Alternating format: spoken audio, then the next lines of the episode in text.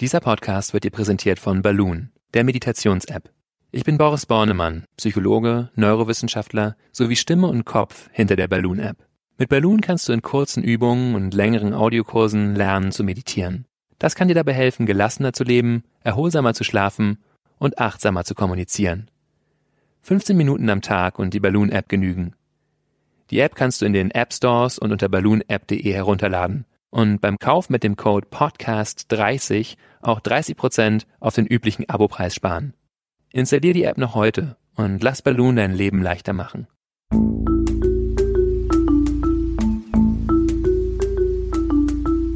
Verstehen, fühlen, glücklich sein mit Sinja Schütte und Boris Bornemann.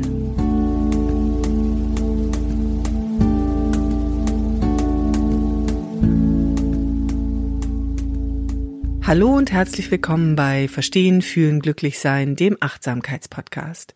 Wir, das sind Dr. Boris Bornemann, Neurowissenschaftler, Psychologe, Kopf und Herz natürlich auch, aber auch die Stimme mhm. hinter der Achtsamkeits-App Balloon. Hallo Boris. Hallo Sinja und mit mir sitzt Sinja Schütte hier und sie ist die Chefredakteurin der Achtsamkeitszeitschrift Flow. Und wir haben uns heute ein sehr, sehr in der Achtsamkeit verwurzeltes Thema genommen, nämlich das Thema Meta. Der ein oder andere von euch wird es vielleicht kennen aus der Metta-Meditation.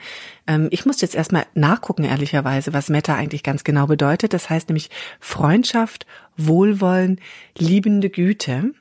Und ähm, wir haben das dann, glaube ich, ein bisschen frei übersetzt mit dem Thema liebevolles Bewusstsein. Mhm. Aber äh, kannst du mal noch mal ein bisschen besser erklären, was genau ist in der Achtsamkeit mit dem Thema, mit der Begrifflichkeit Metta gemeint? Du hast es ja eben schon ganz gut ähm, definiert oder übersetzt, weil das Wort, das kann man vielleicht erstmal vorweg sagen, Metta stammt aus der altindischen Sprache Pali, also der Sprache, in der auch alle ersten buddhistischen Texte geschrieben sind, in der der historische Buddha gelehrt hat und bedeutet eben genau das, Freundschaft, Wohlwollen, liebende Güte oder auch liebevolles Bewusstsein, so kann man es auch übersetzen. Und es ist, ich fand das sehr schön, dass du mich gerade auch als Herz hinter der äh, Meditations-App Balloon vorgestellt hast, weil darum geht es natürlich um Herzenskultivierung. Das Jetzt muss ich aufpassen, dass ich nicht abschweife in dieser Definition, aber das Thema hat, hat, hat ja häufig die Überschrift Achtsamkeit oder auf Englisch Mindfulness. Und es ist ganz wichtig, dass wir dabei auch immer hören Heartfulness. Das sagt auch mittlerweile John Kabat-Zinn, der Begründer von Mindfulness-Based Stress Reduction, diesem bekannten äh, westlichen Achtsamkeitsprogramm. Wenn du das Wort Mindfulness hörst und nicht gleichzeitig Heartfulness hörst, dann verstehst du das Wort noch nicht richtig, sozusagen. Und ähm, so kann man auch Metta als das Herz der ja, buddhistischen Meditation betrachten und als die Herzensqualität, die in fast allen alten Kultivierungswegen, in allen im Hinduismus, im Buddhismus, in allen Weisheitstraditionen äh, eine Rolle spielt, diese Herzensqualität, um die es geht. Herzensqualität ist ja schon an sich ein ganz tolles Wort. Wir hatten ja öfters hier schon mal die Metameditation als eine Möglichkeit, verschiedenste Dinge zu durchdenken oder sich dem zu nähern oder auch als ähm, vielleicht eine kleine Lösung, wenn man schlaflos ist und und und. Ich mag Metta-Meditation auch sehr gerne. Das ist ja diese Meditation, wo man etwas Gutes wünscht. Magst du noch mal kurz erklären, was, was Metta-Meditation genau ist? Ja, also auch da gibt's verschiedene Wege, das zu praktizieren, aber der traditionelle Weg arbeitet mit Sätzen, mit Wünschen Wünschen, die sich auf uns selbst oder auch auf andere beziehen können. Und zum Beispiel sind, also die klassischen Wünsche sind, möge ich glücklich sein, oder mögest du glücklich sein, mögen wir glücklich sein, der Wunsch nach Glück, mögest du gesund sein, mögest du sicher und geborgen sein, der Wunsch nach Sicherheit, aber sowohl innerer als auch äußerer Sicherheit, also Sicherheit auch vor den eigenen inneren Gefahren, unserem zersetzenden Denken und Zweifel. Und viertens der Wunsch nach Leichtigkeit. Zum Beispiel, mögest du leichten Herzens leben. oder möge ich leichten Herzens leben, möge ich vergnügt leben oder dieser Wunsch.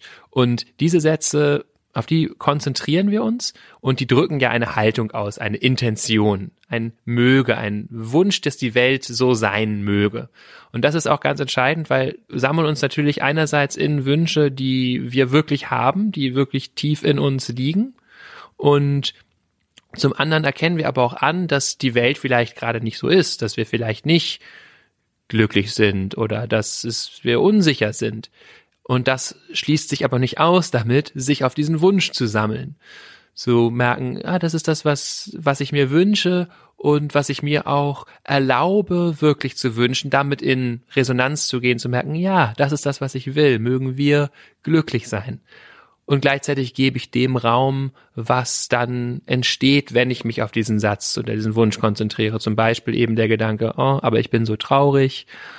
Okay, oh, wie kann ich damit sitzen, dieser Traurigkeit auch Raum geben und eben liebevolles Bewusstsein bringen zu dem, was dann da ist, wenn ich mit diesem Wunsch sitze.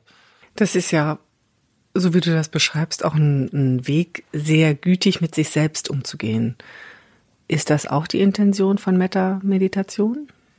Ja, also es ist wie gesagt eine Herzensqualität oder anders ausdrücken, vielleicht eine Qualität unseres Bewusstseins. Wir haben ja gesagt, liebevolles Bewusstsein und die kultivieren wir und von da bezieht sie sich auf alles, was unser Bewusstsein eben berührt sozusagen. Und am häufigsten berührt es natürlich uns selbst oder unsere eigenen Empfindungen, unsere eigenen Gedanken und Gefühle. Wie werden die gesehen? Werden die immer sofort kritisch kommentiert, weggeschoben, runtergehauen? Oder kann ich die so da sein lassen, mit Weite, mit Wohlwollen betrachten? Und das ist eben der erste Ort, wo ich auch anfange, das zu kultivieren. Also das ist das, was wir dann auch als Selbstmitgefühl bezeichnen können. Also die Haltung von Metta, von liebevoller Güte, von liebevollem Gewahrsein, auch eben mir gegenüber zu bringen. Und es ist sehr zentral, dass wir tatsächlich diese Praxis, diese Kultivierung auch äh, mit uns selbst beginnen. Oder vielleicht kann man kann sich manchmal noch so inspirierende Bilder vorher nehmen, vielleicht an ein niedliches Tier oder ein Baby denken, wo es ans leicht fällt, diese Qualität zu empfinden, um uns erstmal nochmal dran zu erinnern, ah, dieser Same ist in mir. Es gibt äh, Situationen im Leben oder Wesen, auf die ich mich beziehen kann, mit dieser Haltung von, ah ja, schön, mögen, mögest du glücklich sein, ich habe diese Liebe, diese Fürsorge in mir. Und dann beziehe ich sie aber erstmal auf mich selber, um sie dann von da aus zu dehnen. Klassischerweise auf Personen, die mir wohlgetan haben, die mir gut getan haben in der Vergangenheit, denen ich dankbar bin. Dann zu Freunden, Freundinnen, die, zu denen ich auch ein leichtes, gutes Verhältnis habe. Dann zu neutralen Personen, also Personen, die ich immer mal irgendwo treffe, aber denen ich vielleicht normalerweise gar nicht so meine Aufmerksamkeit schenke, die Pförtnerin am Eingang, die Kassiererin, der ich begegne, solche Personen, Nachbarn, Nachbarinnen, die ich im Haus treffe und da einfach mal diese Haltung auszudehnen, schauen, was passiert, wenn ich mich bewusst mal auf die konzentriere und sage, mögest du glücklich sein. Und dann dehnen wir es schließlich aus auch auf schwierige Personen. Und da wird es natürlich richtig interessant, diese Haltung eben auch dahin zu bringen, wo schwierige Gefühle entstehen bei Personen, mit denen es mir nicht so leicht fällt zu interagieren. Und die Intention ist hier natürlich, mh, mm, ja, auch mit denen eine konstruktive, liebevolle äh, Begegnung zu haben, anstatt mich in meinen eigenen, ja, Finsterheiten, Engheiten des Herzens zu verlieren. Also, gerade bei der Meditation ist es natürlich gut, sich auch Zeit zu nehmen und das nicht so unter Zeitdruck zu machen. Jetzt muss ich auch noch jetzt mal schnell mal mit der Meditation durch, zack, zack, zack, zack. Das ist dem Wesen der Meditation ein bisschen entgegengestellt, wenn ich das jetzt äh, versuche, so ganz schnell durchzuziehen. Aber ähm, es muss auch nicht diesen ganzen Ablauf haben. Das war jetzt wirklich so der vollständige klassische Ablauf, wenn ich äh, ja da möchte ich mir wahrscheinlich tatsächlich eine halbe Stunde für nehmen, wenn ich so einmal verschiedene Menschen in meinem Leben durchgehe. Aber ich muss das auch nicht immer machen. Es kann auch wirklich eine Minute sein, in der ich mich erstmal auf diesen Wunsch für mich selber sammle. Oder ich kann diese Meditation vielleicht in zehn Minuten machen und beginne eben mit mir selber und gehe dann zu einer anderen Person über und ähm, ja, lasse das dann vielleicht ausklingen oder erweitere das vielleicht auf alle Personen, aber nehme mir zwei Personen vor und das ist auch schon empfehlenswert jetzt zum Verständnis. Ich weiß nicht, ob wir jetzt hier so quasi eine vollständige Meta-Instruktion zum selber Nachbauen zu Hause äh, machen, aber die Idee ist klassischerweise, wenn bei dieser Meditation, dass ich mir bestimmte Sätze nehme, die ich als überdauernde Wünsche für mich selbst und andere Personen habe, also Dinge, die ich sowohl mir selbst als auch anderen immerzu, unabhängig von allen Bedingungen wünsche. Also zum Beispiel Glück und Gesundheit ist wahrscheinlich was, was ich immer in jeder Lebenssituation möchte und wo ich auch zu jedem sagen könnte, das ist das, was ich dir von Herzen wünsche, um mich dann immer wieder in diese Sätze zu sammeln, ähm, um eben nicht so viel Gedankenaktivität zusätzliche zu erzeugen und jetzt ins Nachdenken zu kommen, oh, was wünsche ich dem denn und so, ist ja auch eine gute Gedankenübung, aber als Sammlungsübung hat es eben den Vorteil, ich habe die gleichen Sätze und ich habe vielleicht auch nicht so einen häufigen Wechsel zwischen den Personen, sondern komme immer wieder zu mir, immer wieder zu mir, immer oder eben immer wieder zu der anderen Person, die mir quasi so einen Fokus gibt, konzentriere mich auf dieses Bild, konzentriere mich auf diese Sätze. Dadurch kommt Ruhe rein in den Geist, er kann sich setzen, sozusagen langsam immer mehr Fokus gewinnen und er wird immer feinfühliger und mit dieser Feinfühligkeit kann ich dann eben wahrnehmen, was entsteht denn da jetzt gerade noch? Ah, ich denke jetzt an meine Einkaufsliste, ah, ich denke an das Treffen morgen, ah, ich denke, ne, es kommt ein Gefühl hoch von ähm, Ablehnung oder Neid, Traurigkeit vielleicht doch auf einmal, wo ich mit meinem Freund, meiner Freundin sitze sozusagen und über sie meditiere. Und dann eben dieses liebevolle Bewusstsein auch diesen Gefühlen gegenüber zu kultivieren. Das ist eben der entscheidende Schritt. Es geht nicht nur darum, diese Sätze zu hämmern sozusagen, sondern die Sätze als Anker, als Fokus zu nehmen, um mich immer wieder an meine Haltung zu erinnern und dann, wie in anderen Arten der Achtsamkeitsmeditation auch, offenen, weiten Raum zu lassen für das, was eben entsteht und es sozusagen liebevoll zu begrüßen äh, an der Tür meines Bewusstseins und zu sagen, hey, äh, Ärger, Hallo, Selbstzweifel, da seid ihr, äh, setzt euch doch. das ist ja jetzt ein ganz wichtiger Teil der Selbstfürsorge, mhm. die du da beschreibst. Warum ist Selbstfürsorge so wichtig in der Achtsamkeit? Also von der wissenschaftlichen Warte können wir erstmal sagen, dass es wirklich keinen Lebensbereich gibt, der davon nicht erfasst wird. Also sowohl was die Beziehungsqualität angeht, als auch was die Gesundheit angeht, als auch was Stressantworten angeht, in so Stresssituationen, in denen Menschen gebracht werden in Studien.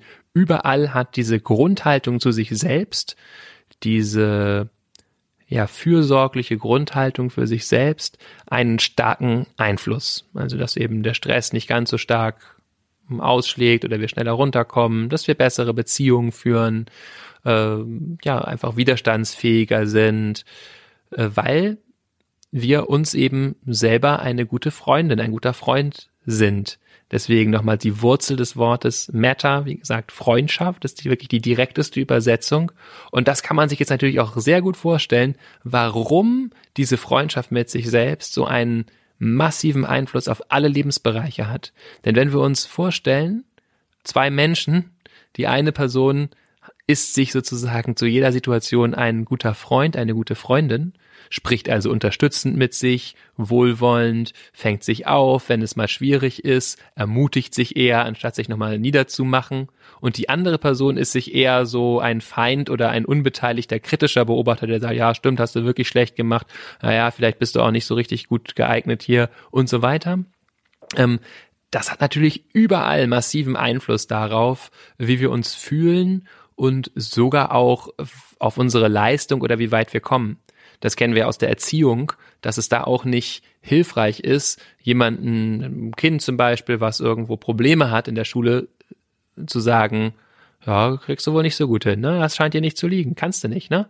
Äh, sondern halt eher zu schauen, es zu ermutigen, zu sagen, ist okay, hm, ja, du bist ja in Mathe super, aber hier so mit der Sprache, da tust du dich halt äh, ein bisschen schwerer. Äh, so, ne, das, was können wir machen? Wie kann ich dir helfen? Hast, also Wege zu finden, dich zu ermutigen, dir äh, zur Seite zu stehen, auch zu sagen, das ist nicht so schlimm.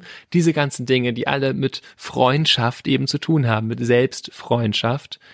Und deswegen ist es auch nicht erstaunlich, dass wir eben in der Wissenschaft diese durchschlagende Befundlage haben, dass diese freundliche Haltung mit sich selbst auf alle Lebensbereiche wirkt. Das klingt ja so, als wäre das eigentlich ganz einfach, das äh, sozusagen nach vorne zu denken und nicht auf das Negative einzuschlagen, sage ich jetzt mal, oder das Negative zu verstärken.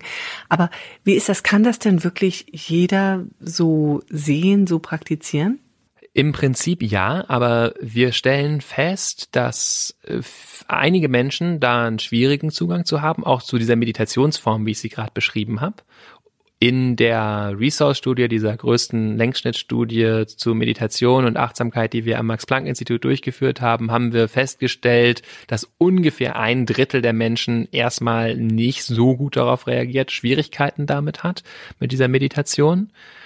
Ähm, es gibt so ganz leise Hinweise, sage ich mal, auch auf eine genetische Disposition, hängt mit dem Oxytocin-Rezeptor-Gen vielleicht zusammen, aber die würde ich gar nicht so groß schreiben. Diese Oxytocin ist? Oxytocin ist dieser Botenstoff, der eben im Fürsorgesystem eine entscheidende Rolle spielt. Das Fürsorgesystem ist biologisch gesehen das System, was wir durch diese Meditation anregen, also das System, was auch der Fürsorge für unsere Nachkommen unterliegt, eben sich liebevoll kümmern um den Nachwuchs, um Partner. Das ist ein Botenstoff, der da eine große Rolle spielt. Und der zum Beispiel beim Stillen ausgeschüttet wird Stillen und ausgeschüttet beim wird. Sex ausgeschüttet mhm. wird, sodass danach ein großes Gefühl von Liebe dem Partner gegenüber oder dem Kind gegenüber entsteht. Genau, bei Verbindung, bei Hautkontakt auch sehr entscheidend. Also solche genetischen Varianten können eine leichte Rolle spielen, aber sicher ist die Erziehung ein noch größerer Faktor. Also wiederum auch für diese Ausprägung dieses Fürsorgesystems. Wissen wir das, bei das zum Beispiel Hautkontakt eben eher diese Oxytocin und ähm, ja, verschiedene Nervenstränge sozusagen verändert, aber entscheidend auch noch, was wir für Glaubenssätze haben über letztendlich Liebe und Mitgefühl. Da gibt es interessante Forschung von Paul Gilbert aus England, der äh, schon vor einigen Jahren den schönen Term geprägt hat, Fear of Compassion oder Angst vor Mitgefühl da Fragebögen entwickelt hat, um das zu messen, haben Menschen Angst vor Mitgefühl mit sich selbst und mit anderen. Beispielfragen daraus sind äh, zum Beispiel Mitgefühl erstmal für andere zu haben, zu mitfühlen zu sein, macht Menschen weich und leicht ausnutzbar. Oder für sich selber Mitgefühl zu haben, das macht mich zu einer schwachen Person. Oder ich werde viel Verlust und Trauer spüren. Oder auch ich verdiene es nicht nett oder freundlich mit mir zu sein. Und da sehen wir, das sind alles unterschiedliche Arten von, von Glaubenssätzen, die mir im Weg stehen können, das zu kultivieren. Zum Beispiel auch ein Konflikt mit einem falsch verstandenen Männlichkeitsideal. Zu denken, ja, ein Mann ist aber nicht mitfühlend und verzeiht sich das nicht, sondern der spornt sich an. Was natürlich dämlich ist, mal äh, auf Deutsch gesagt, weil wir das alle wissen, dass der Lehrer oder die innere Stimme, die einen runterputzt, eben nicht hilfreich ist. Das wissen wir von außen. Das waren nicht die Pädagogen, die uns wirklich motiviert haben, die uns gesagt haben, du dreckiges Kleines, ja, also die uns wirklich, sondern es waren die Menschen, die mit positivem Beispiel vorangegangen sind, die wirklich Interesse an uns hatten. Ähm, deswegen ist das häufig, sind das leider sehr tiefe Missverständnisse, die Menschen davon abhalten, diese Haltung von Freundschaft und Wohlwollen für sich in Anspruch zu nehmen und sie vielleicht sogar bewusst zu kultivieren. Und diese Leitsätze kann ich zum Beispiel über eine Meta-Meditation ändern. Ja, ähm, und zwar tatsächlich einfach durch liebevolles Mitgefühl, was ich auch diesen Gefühlen gegenüber äh, ähm, empfinde sozusagen oder es ist ja so, wir konditionieren den Geist quasi auf diese Haltung, die wir in uns tragen, also das ist nichts, was ich herbeiziehen muss, sondern das habe ich ja, aber ich konzentriere mich eben immer wieder drauf, möge ich glücklich sein, möge ich gesund sein, mögest du gesund sein? Und so weiter. Und jetzt steigen, während ich da sitze, andere Gefühle auf oder andere Gedanken. Zum Beispiel ah, das ist aber ganz schön, das ist eh so Gedöns, was du hier machst. Oder, ah, aber so, so weich und mitfühlend bist du ja gar nicht, ne? Ah, du versuchst dir was einzureden. All das kommt.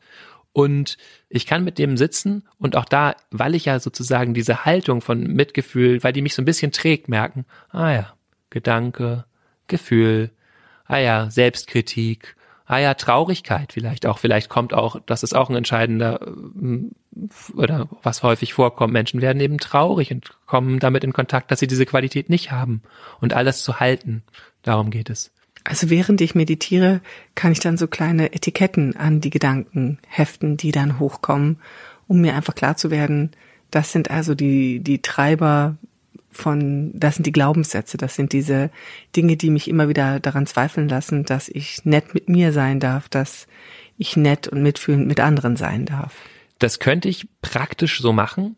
Ähm, ich kann es aber auch einfach so da sein lassen. Also ich muss da auch gar nichts mitmachen. Das ist das Schöne, so sammle ich mich noch mehr. Also ich empfehle eigentlich in der Meta-Meditation da nichts mitzumachen, außer das wahrzunehmen. Damit komme ich vielleicht auch noch auf einen, auf entscheidenden Punkt, ähm, nämlich, dass diese Qualität von liebevoller Güte oder liebevollen Bewusstsein auch schon in der anderen Achtsamkeitspraxis da ist, dass es in der Essenz einfach ein gesehen werden ist.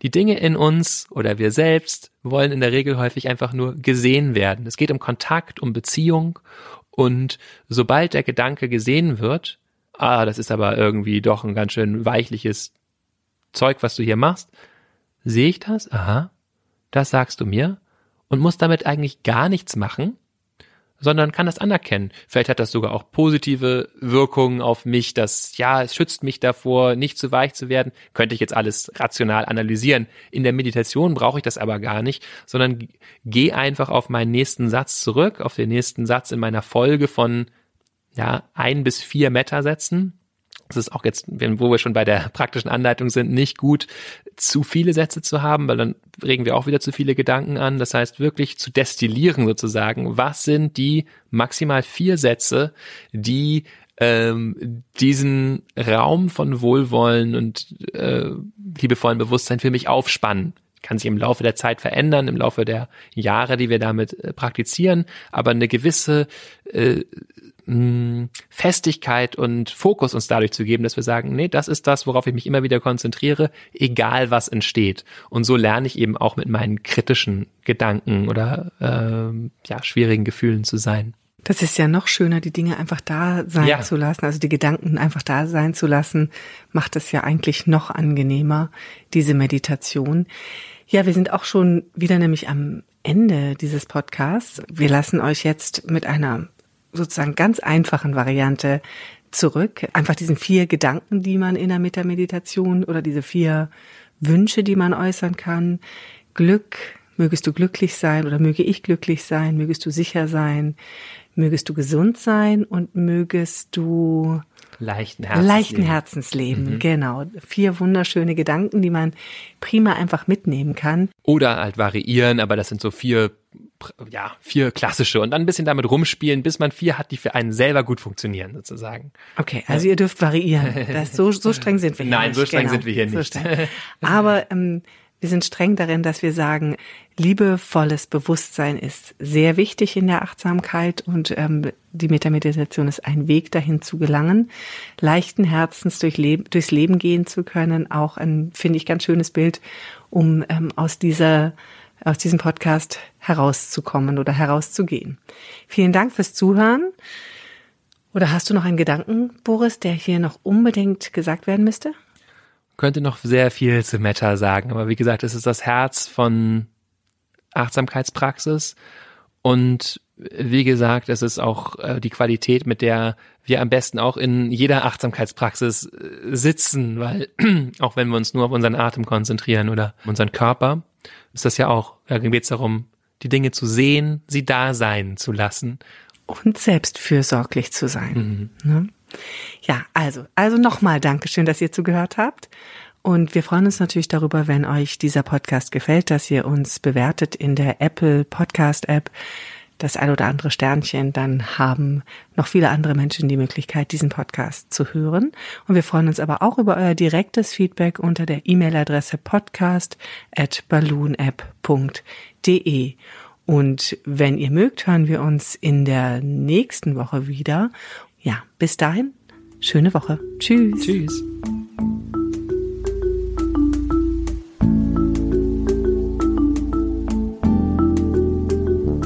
Das war Verstehen, Fühlen, Glücklich Sein, der Achtsamkeitspodcast.